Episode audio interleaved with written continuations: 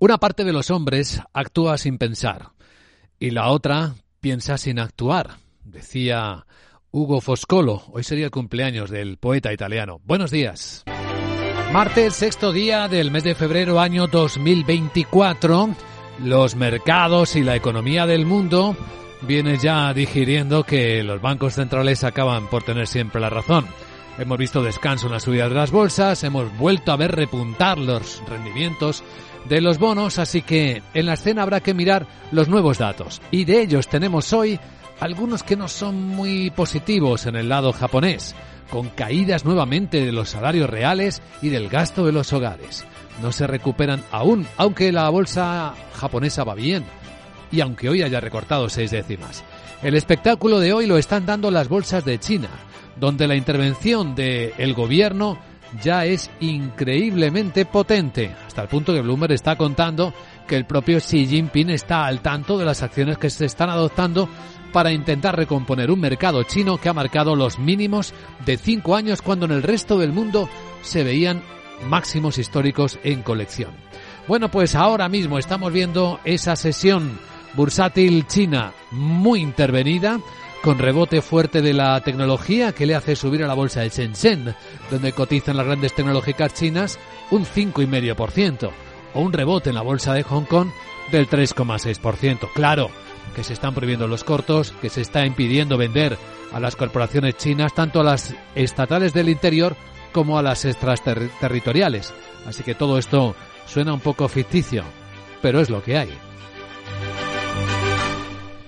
Lo que hay también es eh, una perspectiva tranquila en los mercados occidentales. Los futuros europeos vienen hoy subiendo cuatro décimas, 4.686 puntos. Ahí está ahora mismo el futuro del Eurostock 50.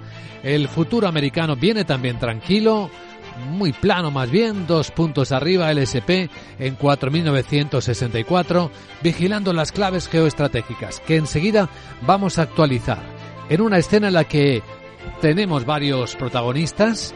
Este martes, bancos centrales que no mueven ficha, como la Reserva de Australia, que mantiene los tipos de interés en el 4,35%, y protagonistas que van publicando resultados, como Toyota, ha sorprendido y viene subiendo más de un 4% en la bolsa después de eh, ofrecer un beneficio que se proyecta con subidas del 80% para cuando acabe su año fiscal el mes que viene.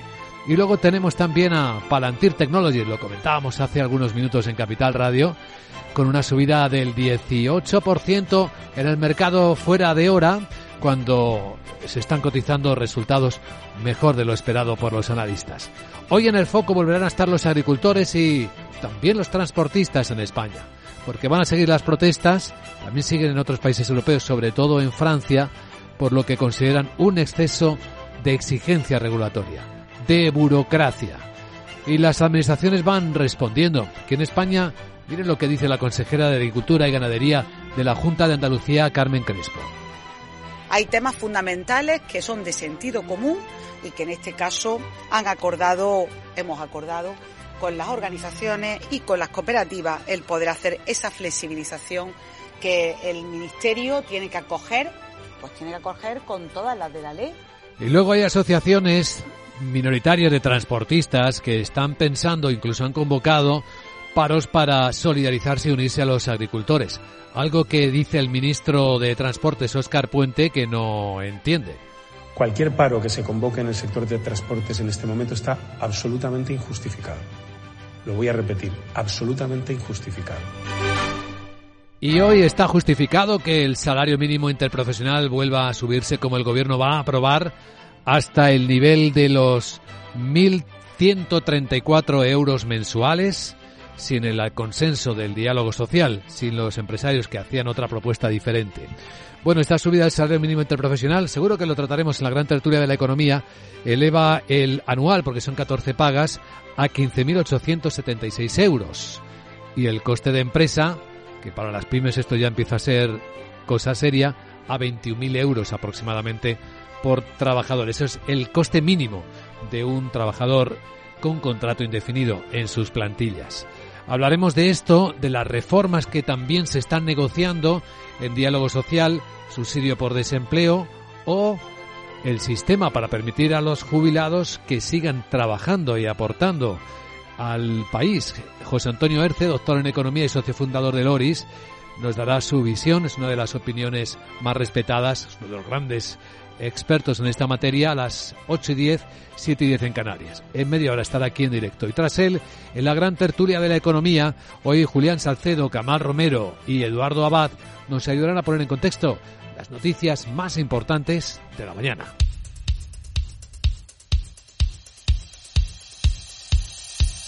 Capital, la Bolsa y la Vida, con Luis Vicente Muñoz.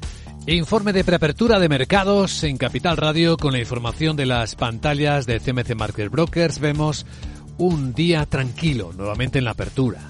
Suaves eh, subidas que van ya trazando los futuros de las distintas bolsas. El de Alemania, por ejemplo, apenas una décima. Estamos viendo subir el del Eurostox eh, cuatro décimas en 4.685. Y el americano, el SP500, muy tranquilo también, tres puntos arriba en 4.965. Eso que la semana empezamos pues con un poco de digestión de lo que contábamos a estas horas ayer de Jerome Powell, el presidente de la Fed, avisando que se iban a tomar con cautela las bajadas de tipo de interés cuando empiezan a venir. De momento ya parece que en marzo va a ser demasiado pronto como para esperarlas.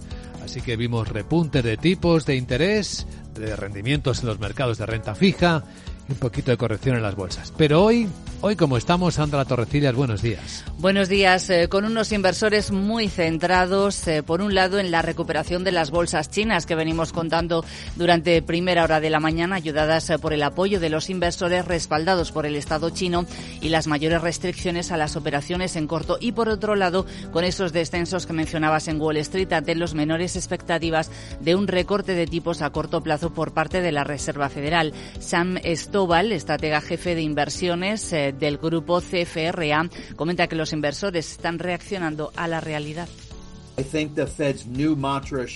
Creo que el nuevo mantra de la Fed debería ser más tarde y menos. Lo que significa que van a empezar a recortar los tipos más tarde de lo que Wall Street está anticipando. No en marzo, ni siquiera posiblemente en mayo, sino más bien en junio, como se insinuó en la entrevista de 60 minutos, porque dijo que a finales del segundo trimestre es cuando creen que empezarán a recortar los tipos. Las referencias macro en la zona euro a las 8 de la mañana vamos a conocer los pedidos de fábrica en Alemania y en España vamos a tener subasta de letras a 6 y 12 meses. De última hora tenemos los resultados ya, estábamos de la española Unicaja. Sí, aquí tenemos las cifras. En todo 2023 eh, gana 267 millones de euros. Es un incremento del 40%.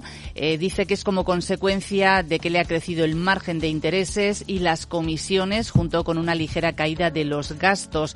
Todos los márgenes aumentan. El de intereses algo más de un 26%, margen bruto cerca de un 11% y margen de explotación un 23,2% Ratio de mora se reduce 25 puntos básicos en el último trimestre hasta 3,1%.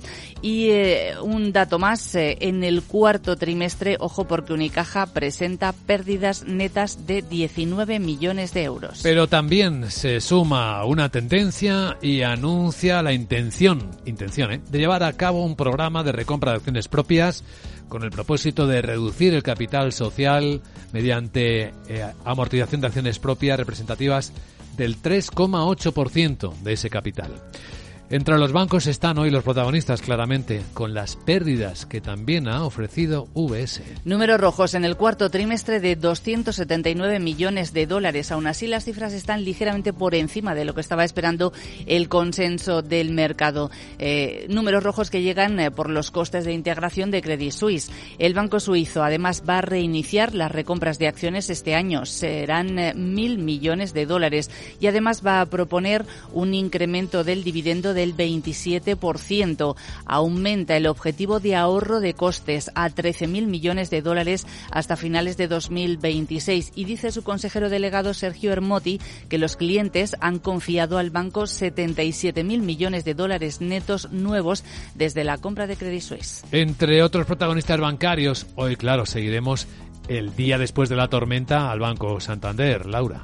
3.000 millones, 3.100 millones perdió Santander de valor de mercado este lunes, lunes rojo, y atención porque es el doble de lo que perdió el día que Pedro Sánchez anunció el impuestazo a las entidades financieras en el verano de 2022. Santander insiste no ha incumplido la normativa estadounidense sobre sanciones impuestas a terceros de acuerdo con su investigación. Aclaraciones que llegan después de la publicación de FT que vinculaba una cuenta de Santander en Reino Unido con la financiación a Irán. La pregunta es si es lo suficientemente robusto el sistema de control en Santander. La segunda pregunta, si va a rodar alguna cabeza en la entidad en el Reino Unido. Los analistas insisten en que lo importante es que aclaren y den todas las explicaciones. Mientras tanto, y el Confidencial publica que la transferencia en cuestión eh, apenas superaba los 20.000 euros. Entre otros protagonistas de hoy en Europa estarán, Sandra, también Grifols. Al cierre del mercado anunció el nombramiento de un nuevo consejero delegado, Nacho Avia, procedente de la compañía médica japonesa Olympus Corporation.